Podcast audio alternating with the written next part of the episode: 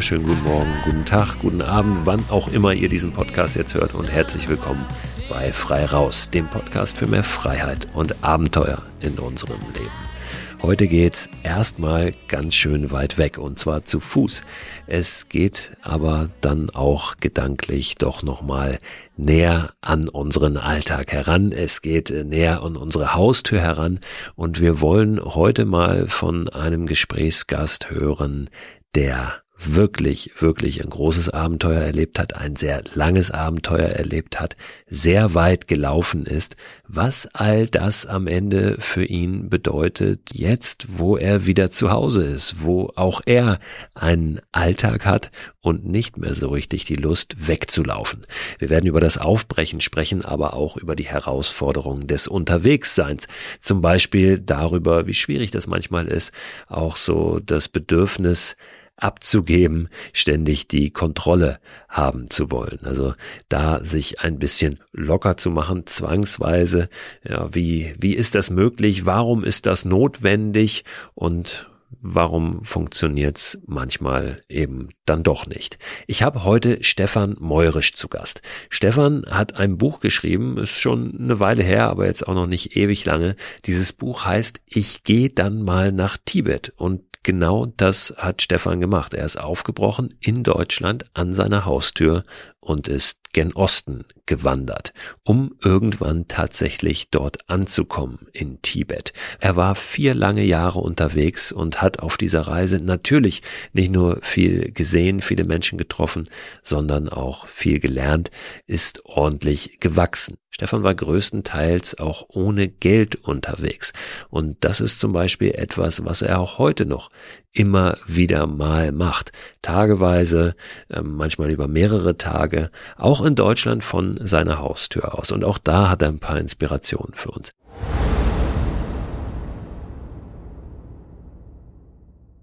Werbepartner dieser Podcast-Folge ist wieder AG1.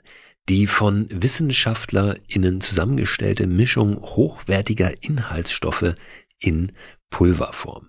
Vitamine sind da drin, Mineralstoffe, Bakterienkulturen, Antioxidantien, ein Pilzkomplex und insgesamt mehr als 70 Zutaten aus natürlichen Lebensmitteln. AG1 ist ein grünes Pulver, das ich seit einigen Wochen, Monaten ehrlich gesagt schon, jeden Morgen mir anmische, einfach in ein bisschen Wasser, 300 Milliliter und dann trinke. Gibt mir ein gutes Gefühl, gibt mir Energie und lässt mich gut in den Tag gehen. Und wenn ich es morgens mal vergesse, dann nehme ich es abends und gehe gut ins Bett. Es ist natürlich nicht so, dass AG1 eine gesunde, ausgewogene Ernährung ersetzt, aber es fühlt sich für mich nach einer richtig guten Ergänzung an und es ist dann doch so, dass es mir ein gutes Gefühl gibt, wenn ich es mal nicht schaffe, mich so optimal zu ernähren oder zum Beispiel unterwegs bin. Ich war eingangs, und das sage ich ganz ehrlich, sehr skeptisch, was AG1 betrifft und habe mich aber darauf eingelassen, das einfach mal auszuprobieren.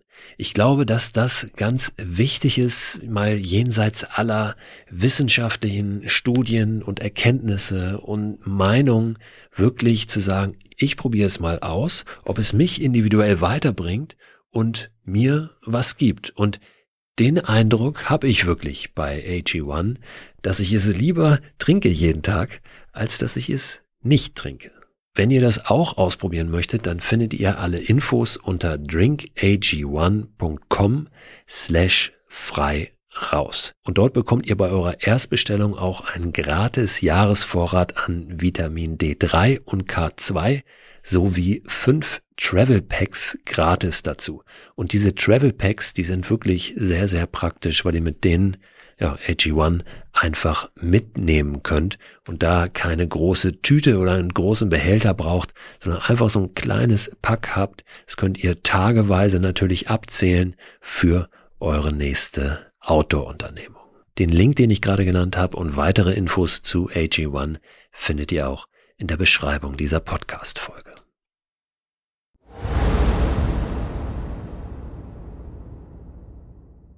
Und jetzt wollen wir mal hören, was einer zu erzählen hat, der irgendwann die verrückte Idee hatte, zu Fuß nach Tibet zu laufen.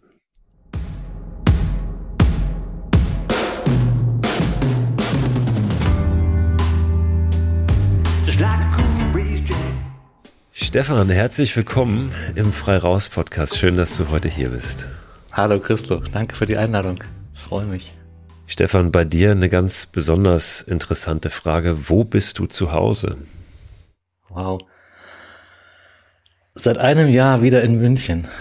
Ich hatte zehn Jahre lang keinen festen Wohnsitz und bin vor einem Jahr wieder zurückgekehrt und ja, habe jetzt hier ein kleines Zimmer, was ich jetzt wieder einrichten konnte und es ist ein schönes Gefühl, wieder einen eigenen Raum zu haben, wo ich die Tür zumachen kann, wo ich für mich sein kann, den Rucksack mal in die Ecke zu stellen und mehr rauszunehmen als nur die Zahnbürste und die Unterhose für den nächsten Tag, sondern hier bleibe ich jetzt für ein paar Jahre. Ja.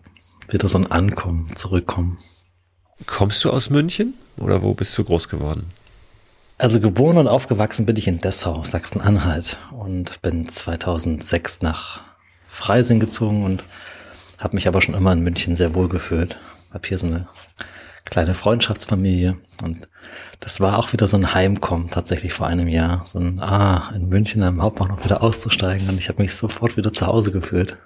Ja, so ein nach Hause kommen.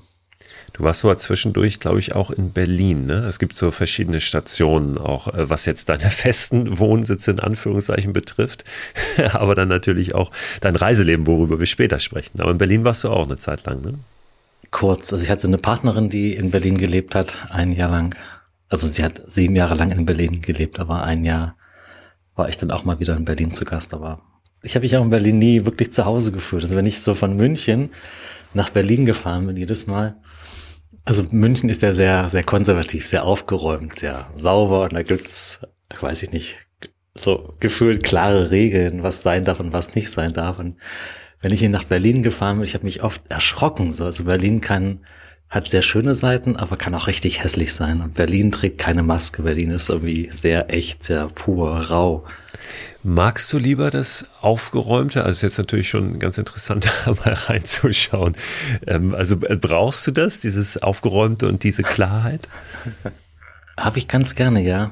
Dass halt so eine gewisse Struktur ist, ähm, dass ich ja es irgendwie kontrollieren kann, dass ich es abschätzen kann, was passiert, worauf ich mich ein, äh, einlasse. Hm. Also ich vergleiche es jetzt mal mit Europa und Indien als Beispiel. Also in Indien weiß ich nie, was als nächstes passiert. Da kann ja wirklich die Decke auf den Kopf fallen, wortwörtlich. Äh, und das hat mir Angst gemacht oft. Das war nicht so ähm, abschätzbar, kalkulierbar, kontrollierbar, was in Indien als nächstes passiert. Und Berlin ist jetzt nicht so krass, aber im Vergleich zu München schon auf eine Art. Und es hilft mir, in einem Umfeld zu sein, wo ich mich eher auskenne, wo ich mich wohlfühle kommt meine Komfortzone, ja. Bist du auch jemand, der seinen Rucksack so packt, dass er immer genau weiß, wo was ist? Also, dass er äh, so eine Klarheit in seinem Rucksack hat? Oder bist du einer, der alles reinstopft und dann jedes Mal alles raussuchen muss, bis er dann die Zahnbürste oder das Taschenmesser findet?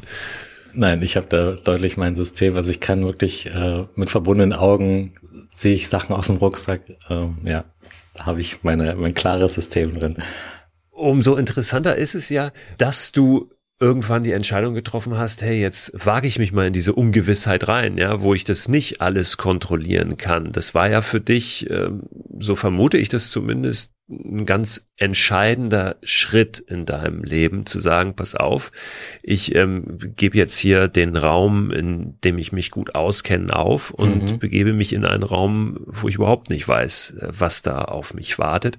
Und zwar wandere ich zu Fuß bis nach Tibet. Ja, das hast du irgendwann entschieden. Du hast gesagt, du möchtest gerne mal nach Tibet und bist, ich sage jetzt mal so salopp, einfach losgelaufen. Ganz so einfach ist es dann natürlich nicht. Die Entscheidung ist jetzt nicht von heute auf morgen gefallen und du hast ja auch ein bisschen dich damit beschäftigt. Aber dennoch ist das ja ein ordentlicher, ein großer Schritt. Hast du den so bewusst getan, um für dich weiterzukommen? Oder war das eher diese Neugierde auf, weiß nicht, Landschaften, auf, auf Menschen? Was war da die Antriebsfeder? Neugier.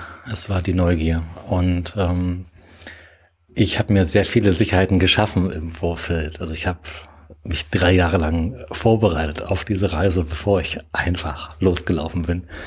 Ähm, ich habe das Netz durchsucht. Gibt es Menschen, die schon mal so weit zu Fuß gelaufen sind?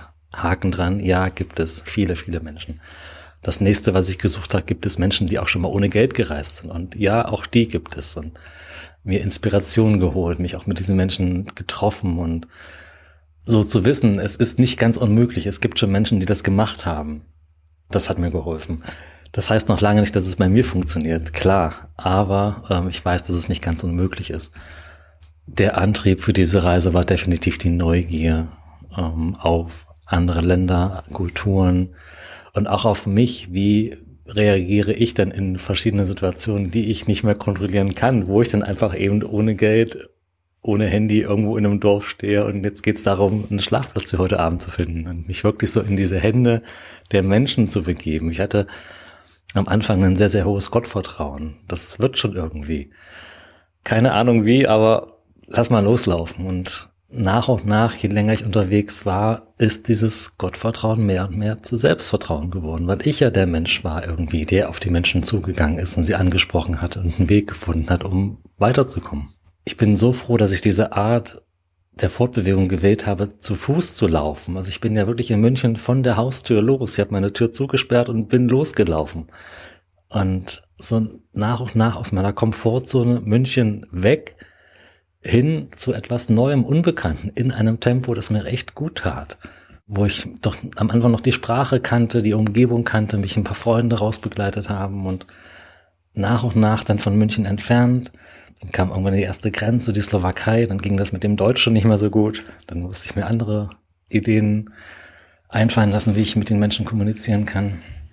Aber eben alles in, in einer Geschwindigkeit, die ich kontrollieren konnte. Also zum Beispiel die erste Grenze habe ich sehr lange vor mir hergeschoben. Ich wollte nicht in die Slowakei. Was soll ich da? Da versteht mich keiner. Das wird ein Problem werden. Und da habe ich mir echt Zeit genommen. Und ja, vier Jahre war ich unterwegs, bis ich dann in Tibet angekommen bin. Das ging auch nicht von heute auf morgen. Ähnlich. Ich wollte da gar nicht ankommen. Ich wollte einfach nur lange unterwegs sein. Ja, das ist definitiv was anderes, als irgendwo hinzufliegen und dann da ausgespuckt zu werden und auf einmal ähm, ja überwältigt zu sein von den ganzen Eindrücken und gar nicht klarzukommen. Genau, genau. Das wäre auch zu viel auf einmal gewesen. Also wenn ich jetzt meine Art zu reisen ohne Geld genommen hätte und ich wäre in, in München in ein Flugzeug gestiegen und dann, keine Ahnung, in der Türkei ausgestiegen. Ich kenne die Sprache nicht, ich kenne die Kultur nicht und jetzt stehe ich da ohne Geld. Also das wäre einfach zu viele Herausforderungen auf einmal gewesen. Und so dieses von zu Hause losgehen, Schritt für Schritt, im wahrsten Sinne, das konnte ich kontrollieren. Das, da war es also wieder die Kontrolle. Und ich habe auch wirklich äh, im, im, im Zuge meiner Vorbereitung halt vorher so Gemeinden angeschrieben, so eine, eine so eine Route mir gelegt, durch welche Dörfer komme ich durch. Und habe ich die Bürgermeister per E-Mail angeschrieben und sage, hey, ich, in ein paar Tagen startet meine Reise, ich gehe nach Tibet zu Fuß ohne Geld und hab, hast du eine Idee, wo ich in deinem Dorf dann schlafen kann? Und dann hieß es halt, ja, wir haben dann ein Gemeindeheim und der Pfarrer ist ein ganz netter Mensch und äh, ja, ja, wir kommen erstmal her, wir finden schon irgendwas für dich. Und ich habe mir wirklich sehr viele Sicherheiten geschaffen für die ersten Tage noch. Und das war dann wirklich so ein langsames Reinwachsen in die Reise, zu merken, wo jetzt bin ich schon 14 Tage unterwegs, drei Wochen, vier Wochen. Es hat bis jetzt immer geklappt, irgendwie einen Schlafplatz zu finden und äh, mit dem Essen, das hat auch gut funktioniert. Wo ich dann diese Kontrolle mehr und mehr abgegeben habe im Laufe der Reise und mich mehr auf die Reise eingelassen habe. Du hast eben gesagt, dass es ähm, so ein Selbstvertrauen dann war, was entstanden ist, also dieses Gott oder Urvertrauen, was sich ein bisschen gewandelt hat in ein Selbstvertrauen. Selbstvertrauen entsteht ja dann, wenn man das Gefühl hat, hey, ich kann mich hier auf mich, auf meine Fähigkeiten, aber vielleicht auch meine Intuition verlassen. Ne? Welche Fähigkeiten würdest du sagen, braucht es, um so unterwegs zu sein, wie du unterwegs warst und dann auch immer wieder Lösungen zu finden für Schlafplätze, ja, um an was zu essen zu kommen. Was braucht es da? Du hast gerade die Intuition genannt und die finde ich mega wichtig. Intuition, Bauchgefühl und dann den Mut, diesem Bauchgefühl auch zu vertrauen und dem nachzugehen.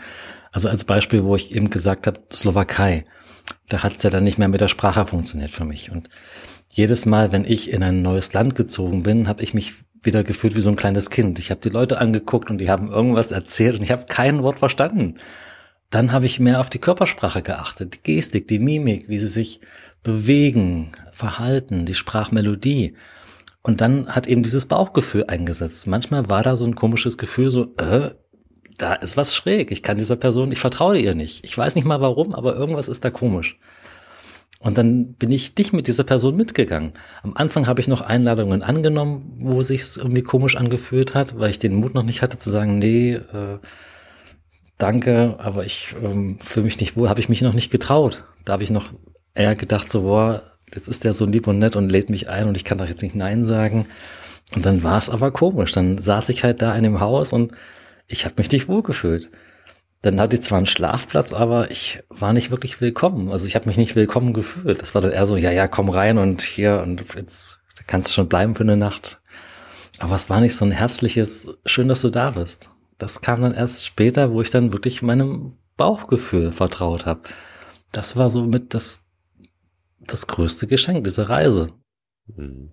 Ich will jetzt gar nicht mit dir über jedes Detail dieser, dieser Reise sprechen oder auch nicht über, über jede Station. Das ist ja gar nicht möglich. Du hast ein Buch darüber geschrieben, da kann man das alles nachlesen. Aber du hast eben schon gesagt, dass du irgendwann nach Indien kamst und Indien schon nochmal eine sehr große Herausforderung war. Also obwohl du Zeit gehabt hast und langsam in einem Tempo, in dem auch ähm, Veränderung und die Seele Schritt hält, äh, dahin gelangt bist nach Indien, aber es hat dich dennoch ein bisschen äh, überrumpelt dann mit der fehlenden Kontrolle, glaube ich, ne, die du da gehabt hast. Also ähm, da war dann wahrscheinlich nur noch Intuition und dafür warst du auch noch nicht ganz bereit. Oder bist es vielleicht, äh, vielleicht wirst du es nie sein, ja? Also wie, wie, war, wie war Indien für dich? Hm, Indien. Also heute kann ich drüber lachen, aber damals war es echt furchtbar. also Indien, ich war krass überfordert einfach. Also alles, was man über Indien hört, stimmt. Es ist laut, es ist dreckig, es ist furchtbar heiß, das Essen ist mega scharf. Und du gibst als Tourist deine Privatsphäre direkt an der Grenze ab. du hast in Indien als Tourist keine Privatsphäre. Es, es kam mir so, ist mir so oft passiert, dass so eine riesen Menschentraube um mich herum stand. Zehn, zwanzig Leute. Und die gucken mich einfach nur an und, und warten, dass irgendwas Spannendes passiert. Ich habe irgendeinen Zettel aus der Tasche gezogen. Ich habe den nicht lesen können, weil 20 Köpfe so nah davor waren. Und ah, sehr nah einfach die Menschen. So Privatsphäre gab's nicht. Das hat mich schon mal überfordert. Und du hast gesagt, so man kann sich auf Indien nicht wirklich vorbereiten. Und ich, das ist ja das Ding. Ich war ja schon drei Jahre unterwegs, bevor ich nach Indien gekommen bin. Ich dachte mir, jetzt habe ich schon einiges erlebt und bin bereit für Indien. Und nee, Scheißdreck. auf Indien kann man sich nicht vorbereiten, habe ich das Gefühl. Ich hatte halt auch noch so die Idee, dass Indien sehr romantisch ist. Also ich war da wirklich, ich habe ja äh, mich zu keinem der Länder vorbereitet, wirklich. Ich habe keine Lonely Planets gelesen oder andere Reiseführer. Ich hatte so diese romantische Vorstellung von Bollywood und alle sind am Tanzen und am Singen und es ist schön und das Essen schmeckt lecker und mh, mm, wurde dann, ja, eines anderen Besseren belehrt. Ja, also ich war einfach schockiert auch über über vieles. Also die, der, der krasse Kontrast zwischen Arm und Reich zum Beispiel, das halt, es gibt sehr, sehr schöne Viertel der Stadt, Delhi oder andere Städte, wo dann ein Hotel nach dem anderen ist. Das sieht dann aus wie Las Vegas, bling, bling überall und dann fährt ein Porsche um die Ecke und dann laufe ich irgendwie zehn Minuten und auf einmal bin ich im ärmsten Viertel der Stadt, wo dann wirklich die Menschen nix haben, auf der Erde leben, keine, keine Häuser haben, auf der Straße leben so rum keine sanitären Anlagen sind, es stinkt fürchterlich. Und ja, wo, ich habe auch viele tote Menschen auf der Straße liegen sehen. Ich dachte, das gibt's doch nicht. Also und ich war doch gerade eben in dem anderen Teil der Stadt, wo dann auch ein, ein, Porsche da um die Ecke fährt und so viel Reichtum da ist und jetzt da liegen tote Menschen. Also wie geht es? Also dieser krasse Kontrast zwischen Arm und Reich, der hat mich echt fertig gemacht, lange Zeit, wo ich es nicht verstanden habe, wie das sein kann, dass dann nicht wie so ein ein Ausgleich da ist. Also in, wenn ich jetzt Deutschland nehme, da ist ja, ja, das Leben sehr geregelt und du siehst auf der Straße selten alte und kranke Menschen. Die sind entweder in Altenheimen, in Pflegeheimen oder in Krankenhäusern und nicht so in Indien. Da ist der Tod und Krankheit, Armut so, so gegenwärtig, so sichtbar, ständig. Es wird nicht versteckt, ja. Und um, war krass zu sehen für mich, ist krass zu erleben für mich, wo ich nicht mit klargekommen bin die ersten Wochen wo ich versucht habe, dieses Land, diese Kultur zu verstehen. Habe ich bis heute nicht hinbekommen. Also auch wenn ich 100 Jahre durch Indien reise, ich glaube, Indien werde ich nie verstehen. Und das war dann auch so eine, so eine Lektion wieder mal, die mich Indien gelehrt hat. So dieses Akzeptieren, wie es ist. Es nicht verstehen wollen, sondern es akzeptieren, wie es ist, auch wenn es schwerfällt. Wie war das für dich gerade in einem Land äh, wie Indien, wo es ja viel Armut gibt, ohne Geld unterwegs zu sein und ja in gewisser Weise auch darauf zu hoffen, dass dir geholfen wird, ja, dass ähm, du, der ja nun eigentlich ähm, aus einem Land kommst, in dem es ihm gut geht, ja, wo, wo er sich keine Sorgen machen müsste darum, dass er ein Dach über dem Kopf hat und was zu essen auf dem Tisch, dass du als so jemand dann durch Indien reist und die Menschen, die ohnehin schon wenig haben, noch um etwas bittest. Damit nehme ich so ein bisschen was auf. Ich habe mir das angeschaut. Ähm, es gibt zum Beispiel auf dein Buch äh, bei Amazon so ein paar Kritiken und Bewertungen ja, von Menschen, die genau das kritisieren, sagen, das ist, da kommt jemand jetzt hier aus einer Wohlstandsgesellschaft und reist durch die Welt und in Anführungszeichen schnort sich äh, durch die ärmsten Länder auch noch durch. Wie gehst du mit so einer Kritik um oder sagen wir mal mit dem Gedanken? Hast du diesen Gedanken da in Indien auch gehabt und, und wie hast du den ja, für, für dich zu Ende gedacht oder bewertet? Möchte ich gleich sagen, ich, ich bin in Indien nicht ohne Geld gereist. Ich habe ja im Laufe meiner Reise auch Geld verdient. Ich war arbeiten unterwegs und ähm, das hätte ich nicht fertig gebracht, in Indien ohne Geld zu reisen. Also weil es auch alles sehr, sehr günstig ist in Indien. Man kann für wenige Dollar ähm, viele tausend Kilometer mit dem Zug fahren. Es gibt wahnsinnig günstiges Essen auf der Straße. Ähm, also in Indien bin ich nicht ohne Geld gereist. Ich habe in der Türkei lange Zeit gearbeitet, im Iran auch gearbeitet und ziemlich gutes Geld verdient als Englischlehrer, als Deutschlehrer. In Restaurants habe ich gearbeitet unter, äh, unter anderem. Da hatte ich mir schon was zurückgelegt. Also das Ding ist, ich bin ohne Geld gestartet in München, wirklich mit null Cent in der Tasche und bin auch lange Zeit ohne Geld gereist, durch Deutschland, durch Österreich, die Slowakei. Ich habe dann zwischendurch immer mal wieder für Kost und Logis gearbeitet. Wenn ich in ein Dorf reingekommen bin und ich habe irgendwie zwei Männer oben auf dem Dach arbeiten sehen, habe ich sofort gefragt, braucht ihr noch Hilfe? Und im Gegensatz habe ich eben ein Dach über dem Kopf gehabt, einen Schlafplatz und was zu essen. Und äh, später habe ich dann auch angefangen, für Geld zu arbeiten. In Sprachschulen, als Englischlehrer, als Deutschlehrer oder eben in Cafés, Restaurants. Und ich habe im Laufe meiner Reise wirklich alles gemacht. Also ich habe auf Bauernhöfen gearbeitet sehr oft, habe Oliven gepflückt, Haselnüsse gepflückt, auf Baustellen. Ich habe in Ferienresorts gearbeitet, da die Bungalows äh, für die nächste Saison wieder fit gemacht. Im Wald Holz gehackt für den nächsten Winter. Ähm, Gartenarbeit, Elektrikerarbeiten habe ich gemacht. Also wenn es irgendwas zu tun gab, habe ich das gemacht. Ja. Und das war, das war auch wieder so, so ein Geschenk. Ich habe ja gesagt, ich habe keine Reiseführer gelesen. Und wenn ich dann bei den Leuten angekommen bin und es irgendwas zu tun gab, so mit diesen Menschen arbeiten, Oliven pflücken oder irgendwas tun. Das war so ein, das kannst du in keinem Reisebüro buchen. So, also näher kann ich an der Kultur nicht dran sein. Ich habe die Sprache dann lernen können und die Kultur besser verstehen können. Hab gesehen, was es dann so in jeder Region zu essen gibt, weil ich mit der Familie wirklich gelebt habe.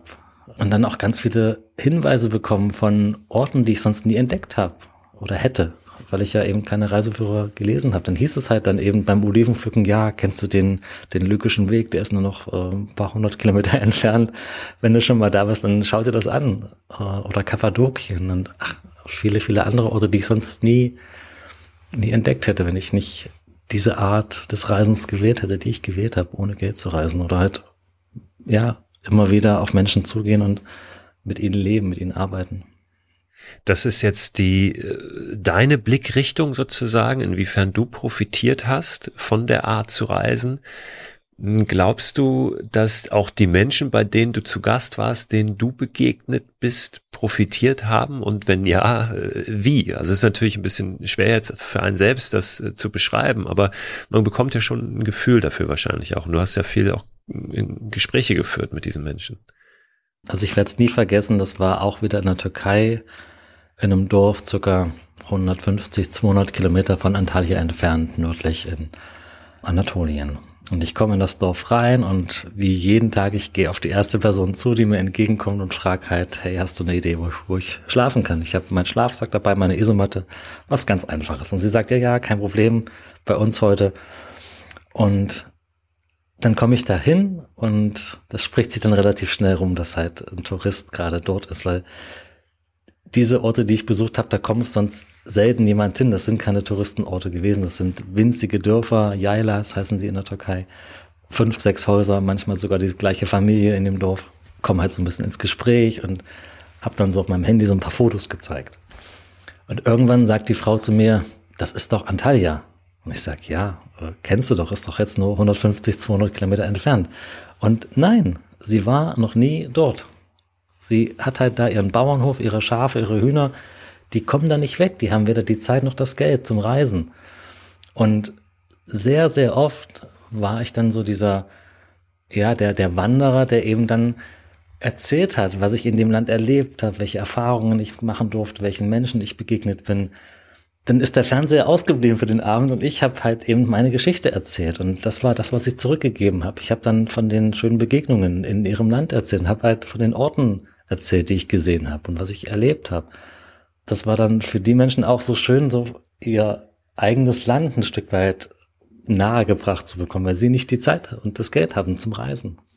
Vielleicht auch ein Stück weit eine schräge Perspektive, die wir dann drauf haben, dass wir dann gucken, wie lässt sich das jetzt monetär in, ins Gleichgewicht bringen? Ja, warum hat der jetzt nichts bezahlt dafür? Ist vielleicht eine Frage, die in anderen Kulturen so gar nicht gestellt werden würde. Ja, ähm, weil es a vielleicht gar nicht darum geht, immer etwas im Gleichgewicht zu halten und schon gar nicht ähm, dann auf Währung bezogen, ja, sondern eben auf auf andere Werte ja, oder, oder Dinge, habe ich das Gefühl, dass das vielleicht ein ganz, ganz ähm, verschrobener Blick auch ist, der vielleicht aus unserer westlichen Welt hier kommt, dass man sagt, warum hat er dafür jetzt nichts bezahlt? Er könnte doch. Es ist tatsächlich auch schwer, in bestimmten Ländern als Tourist Geld loszuwerden, sage ich jetzt mal. Also Schuhe als Beispiel. Ich brauchte ja hin und wieder neue Schuhe. Und dann bin ich halt in ein Schuhgeschäft reingegangen zum Schuster und ich habe jetzt Schuhgröße 47, die kriegt man ab Türkei auswärts nicht mehr. Und dann bin ich halt dort in das Geschäft rein, habe ihm meine Sohle gezeigt, aber gesagt, ja, ich habe ja Geld gehabt zu der Zeit, was es kosten würde, eben eine neue Sohle drunter zu machen. Und er nimmt dann eben so eine große Gummiplatte, hat dann eine neue Sohle ausgeschnitten, die unten dran geklebt, ein bisschen Profil reingeschnitzt. Wir haben ein Foto gemacht, das hat er sich an die Wand gehängt und der war so froh, dass er mir helfen konnte. So dieser verrückte Typ, der da nach Tibet latscht, dem habe ich eine neue Sohle da unter seinen Schuh ge geklebt und der wollte kein Geld haben. Ich habe ihm gesagt, hier, bitte, nein, nein, passt schon. Ihm hat es, glaube ich, Spaß gemacht, mich einfach weiterzubringen, ein Stückchen lang. Ja, mich zu unterstützen auf meinem Weg. Und so ging es vielen, glaube ich. Also oftmals, wenn ich so vor der Tür stand und erzählt habe, was ich mache, eben diese verrückte Reise nach Tibet ohne Geld, die sagen, ja, also wir haben da letzte Woche so einen Bericht gesehen im Fernsehen von Reisenden und jetzt steht da so ein, so ein Typ vor der Tür, der sagt, der läuft nach Tier oder so, klar, komm rein. Das war für viele Menschen wirklich so ein, so ein, ein Erlebnis, also mir begegnen zu können und äh, mich für eine Nacht zu beherbergen. Ja, also oftmals war es einfach echt schwer, was zurückzugeben. Sei es dann nach dem Essen wollte ich meinen Teller mitnehmen und dann in die Küche bringen zum Abwaschen. Nein, nein, bleib sitzen und du musst dir nichts machen, ruh dich aus. Also, und das ist mir auch oft schwer gefallen, das anzunehmen. Ähm, so nichts machen zu dürfen, sondern nur, in Anführungszeichen, der Gast zu sein. Und viele wollten gar nicht, dass ich irgendwie was helfe und anpacke. Und das war, klingt jetzt blöd, aber war auch nicht leicht für mich, sondern dann nur Gast sein zu dürfen, nichts zurückgeben zu können, außer eben meine Geschichte, mein Teilen.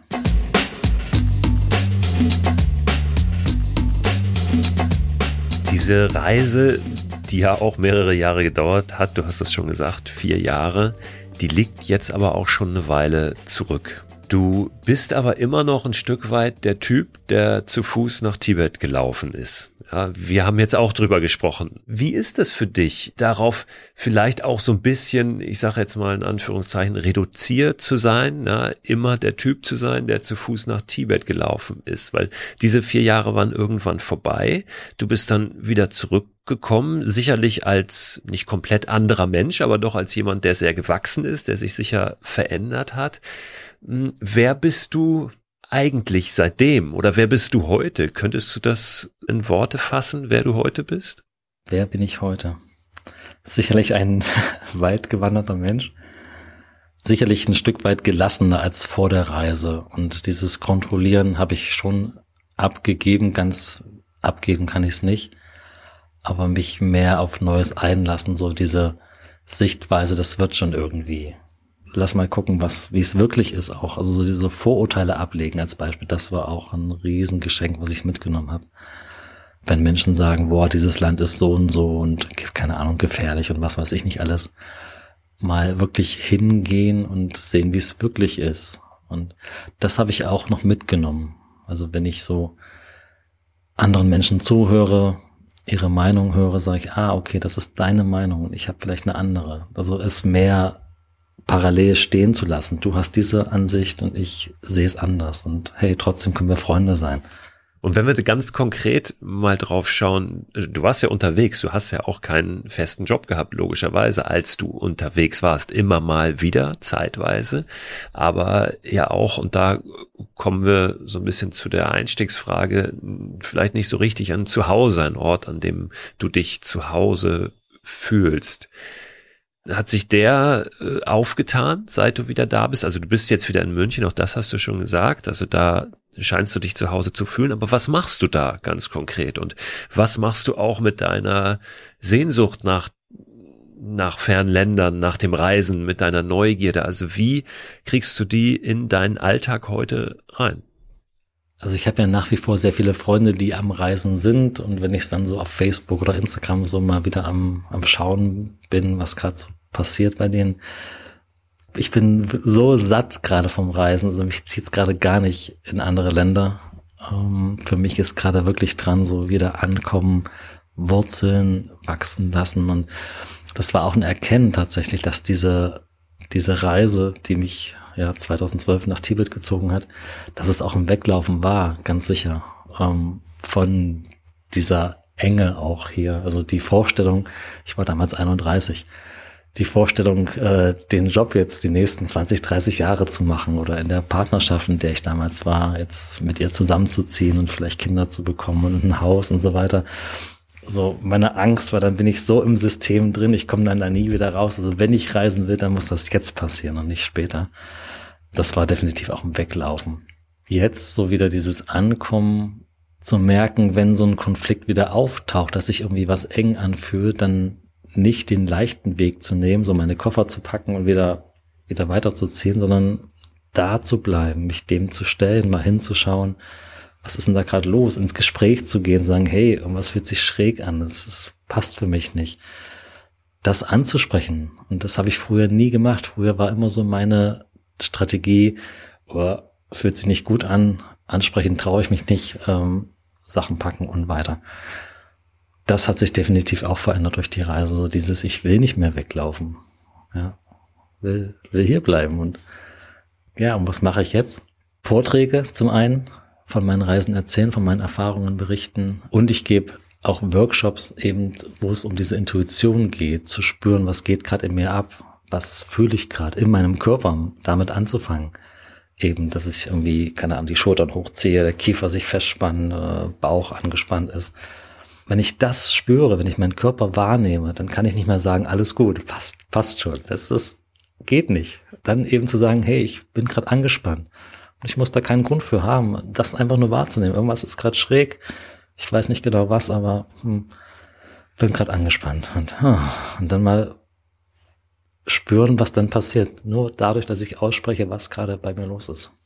Das sind ja oft so diese Faktoren, ähm, also Beruf, ja, dann ähm, Unterkunft, also sag mal jetzt Haus oder Wohnung, habe ich ein Eigenheim oder nicht?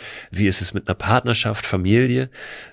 Die einen vermeintlich so ein bisschen einschränken und dann auch Menschen, die vielleicht mit 30 nicht gesagt haben, jetzt folge ich meinem Herzen und ich ziehe in die weite Welt und ich bin ein paar Jahre unterwegs, die denen dann das Gefühl geben, so, ah Mist, ich bin jetzt hier so ein Stück weit gefangen, ich komme hier nicht so richtig raus, obwohl ich gerne möchte, weil da zu viele Faktoren sind, die ja, die, die mich dann so ein bisschen einengen, ja, und wo ich mich vielleicht auch verantwortlich fühle, ähm, gerade wenn wir jetzt über Familie sprechen. Wenn wir auf die Faktoren gucken, du hast gerade gesagt, beruflich ähm, sieht es jetzt so aus bei dir, dass du da diesen Weg eingeschlagen hast, Vorträge zu machen, Workshops zu geben.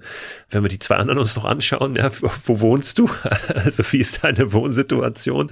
Und ähm, wie ist es familiär? Hast du eine Partnerschaft? Ähm, hast du eine Familie? Gar nicht, um da jetzt irgendwie zu intim nicht ausfragen zu wollen, sondern einfach um mal zu gucken, ja, das auch rüberzuholen in die Lebenswelt vieler, die jetzt wahrscheinlich äh, hier zuhören.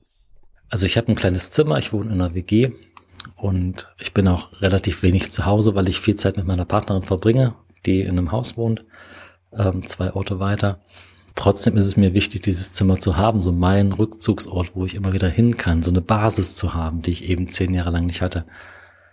Da ziehe ich gerade wirklich viel Kraft raus, so eben diesen Ort, wo eben meine Wurzeln wachsen. Und von da aus können dann neue, coole, kreative Sachen passieren. Aber ich habe eben in diesem diesen Rückzugsort für mich geschaffen. Genau, Partnerschaft seit sieben Monaten, sehr glücklich. Und du hattest vorhin noch gefragt, so für Menschen, die so in, in Verpflichtungen oder im System so drin stecken. Dein Thema ist es ja auch so diese Mikroabenteuer und äh, die mache ich ja nach wie vor. Also zwar zieht es mich jetzt nicht in andere Länder, aber so diese Abenteuer vor der Haustür, da bin ich ein Riesenfreund von. Also ich, es gibt auch heute noch Tage, wo ich die Brieftasche zu Hause lasse oder das Handy mal zu Hause lasse und so vor die Tür gehe und mal einen Tag ohne Geld und ohne Handy, das mache ich heute noch. Oder mal den Daumen raushalten, per Anhalter fahren und äh, gucken, wo es hingeht. Das funktioniert wunderbar. Und zu merken, ich kann genau die gleichen Abenteuer, die ich unterwegs hatte, auch hier in Deutschland vor der Haustür haben.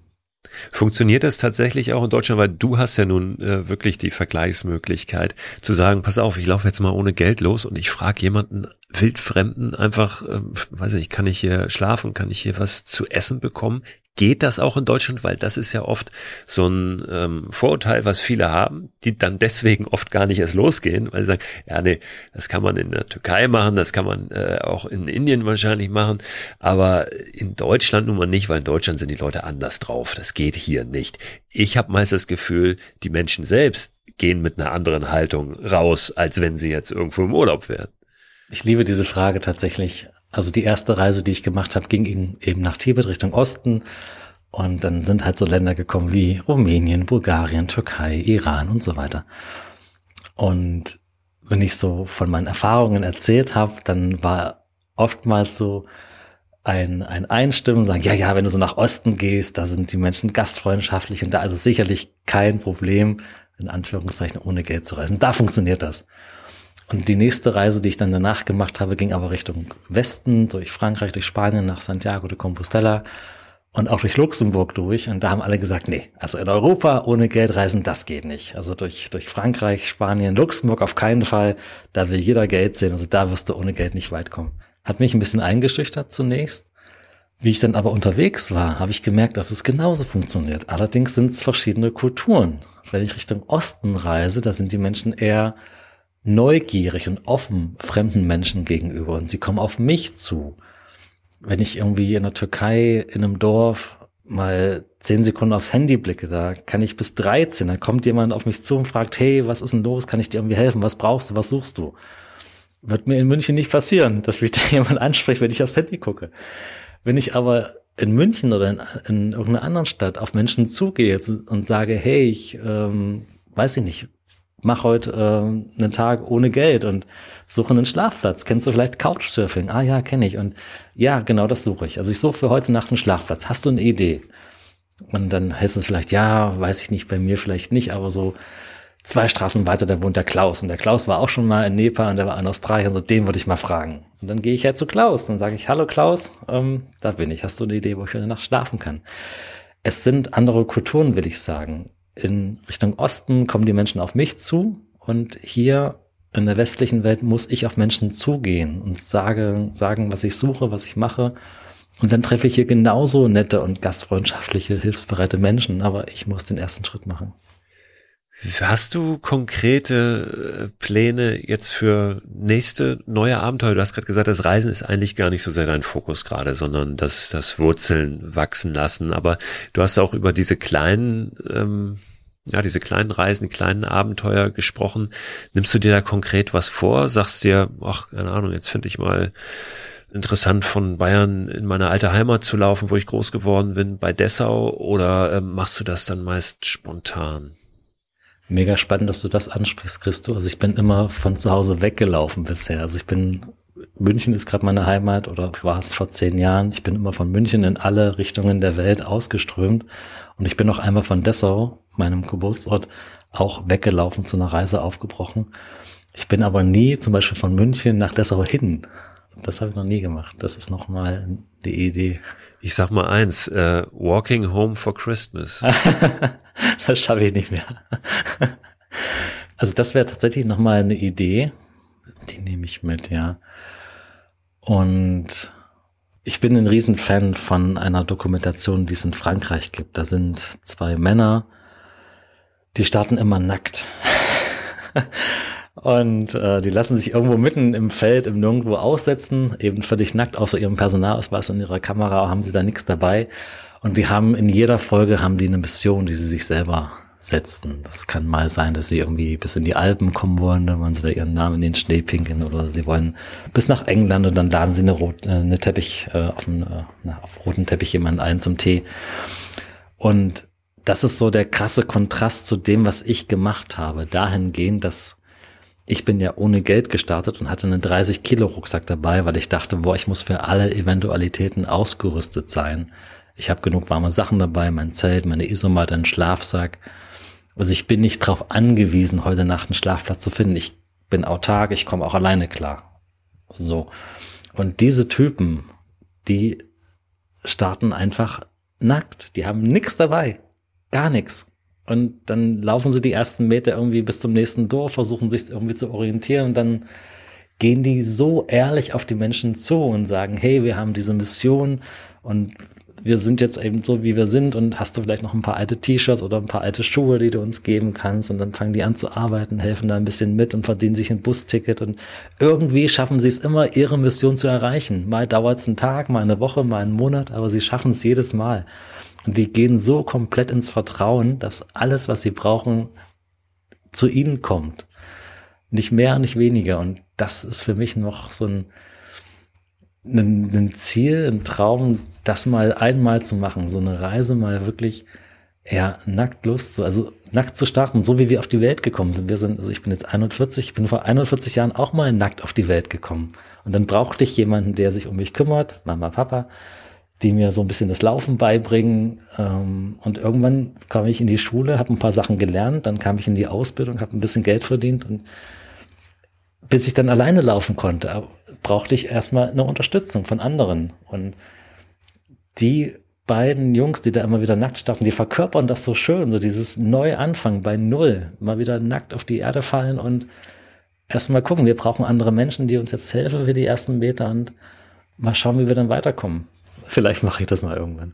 Finde ich großartig. Gefällt mir sehr gut. Fast ein bisschen zu gut. Ja, ich fürchte, da muss auch noch mal ein Mikroabenteuer draus werden für mich. für dich wäre es ja dann, wenn es darum geht, du hast gerade gesagt, du bist nackt auf die Welt gekommen, irgendwann vor 41 Jahren bei Dessau, dass du äh, zurück nach Dessau läufst und dann da nackt endest sozusagen. Ja, also so wie damals alles begann. Aber gut, das oh. äh, bedarf vielleicht noch ein paar Gedankengängen. Tolle Idee, so mit jedem Meter, den ich mich äh, meinem Heimatort nähere, so irgendwas ablegen und dann nackt ankommen. Das auch. Tolle Idee. Mag genau, ich. genau. Das finde ich einen schönen Schlussgedanken schon, aber ich möchte noch einmal auf was kommen, was du gerade nochmal gesagt hast, dieses ähm, voll in dieses Vertrauen gehen, dass da schon alles irgendwie kommen wird, was man braucht das ist immer, das finde ich einen sehr, sehr guten Ansatz, eine gute Haltung, aber ist auch ein bisschen immer ein schmaler Grad, finde ich, dazu zu sagen, naja, ich muss ja gar nichts machen. Also die Dinge passieren einfach. Und das hast du auch vorher schon gesagt. Selbstvertrauen entsteht ja immer dann, wenn man vertraut ein Stück weit auf sich selbst, vielleicht auch auf die eigene Intuition, aber es gehört letztlich ja auch dazu, selbst aktiv zu werden und selbst etwas zu tun, ja, und Voll. wenn es nur ist, offen zu sein für ja. Dinge, ja, und nicht diese Haltung zu haben, naja, entweder es kommt oder es kommt nicht, weil wir können ja selber eben ganz viel dazu beitragen, dass Dinge passieren, dass sich letztlich auch ähm, die Realität um uns herum ändert. Ja? Denn mhm. wenn wir ja. auf Menschen zugehen auf eine bestimmte Art und Weise, dann verhalten sich diese Menschen ja auch auf eine bestimmte Art und Weise zu uns. Ich glaube, das ist ähm, ganz entscheidend auch bei, bei diesem Thema draußen unterwegs zu sein und vielleicht auch Herausforderungen zu bestehen, Challenges, die man sich selber gesetzt hat oder wie auch immer, ähm, dass man selber ganz, ganz viel in der Hand hat durch das eigene Verhalten. Ja, es gibt ein wunderschönes Zitat, was ich gerne mal sagen möchte von Richard Bach, der die Movie Jonathan geschrieben hat, zum Beispiel. Niemals wird dir ein Wunsch gegeben, ohne dass dir gleichzeitig auch die Kraft gegeben wird, diesen Wunsch auch zu verwirklichen. Es mag allerdings sein, dass du dich dafür anstrengen musst. Und das trifft so gut. Ich musste ja auf all meinen Reisen immer wieder Probleme und Herausforderungen lösen, klar. Und hätte ich am Anfang meiner Reise gewusst, was da auf mich zukommt, ich wäre nie losgelaufen, weil ich nicht der Mensch bin, der das hätte irgendwie lösen können, wie denn auch. Aber durch dieses mich auf diesem Weg begeben und jeden Tag Probleme lösen, war ich dann irgendwann der Mensch, der auch mal eine große Herausforderung meistern konnte, weil ich ja diesen Weg gegangen bin, wie in der Schule. Erste Klasse, Haken dran, okay, zweite Klasse und so weiter. Vertrauen haben, das wird schon irgendwie, äh, und ja, ich muss was dafür tun. Das passiert nicht einfach, es fällt mir nicht in den Schoß. Nein, ich muss auf Menschen zugehen, äh, ich muss aktiv werden dafür, ja. Stefan, ich danke dir ganz herzlich äh, für deine Gedanken, für den Austausch, für die Inspiration und wünsche dir, ja, dass, dass die Wurzeln weiter wachsen da in Bayern und dass du von da aus ähm, ja eine, eine gute Basis hast, um dann auch immer wieder auszuschwärmen nach hier und da. Dankeschön. Danke dir für deine Zeit und für die Fragen, Christoph.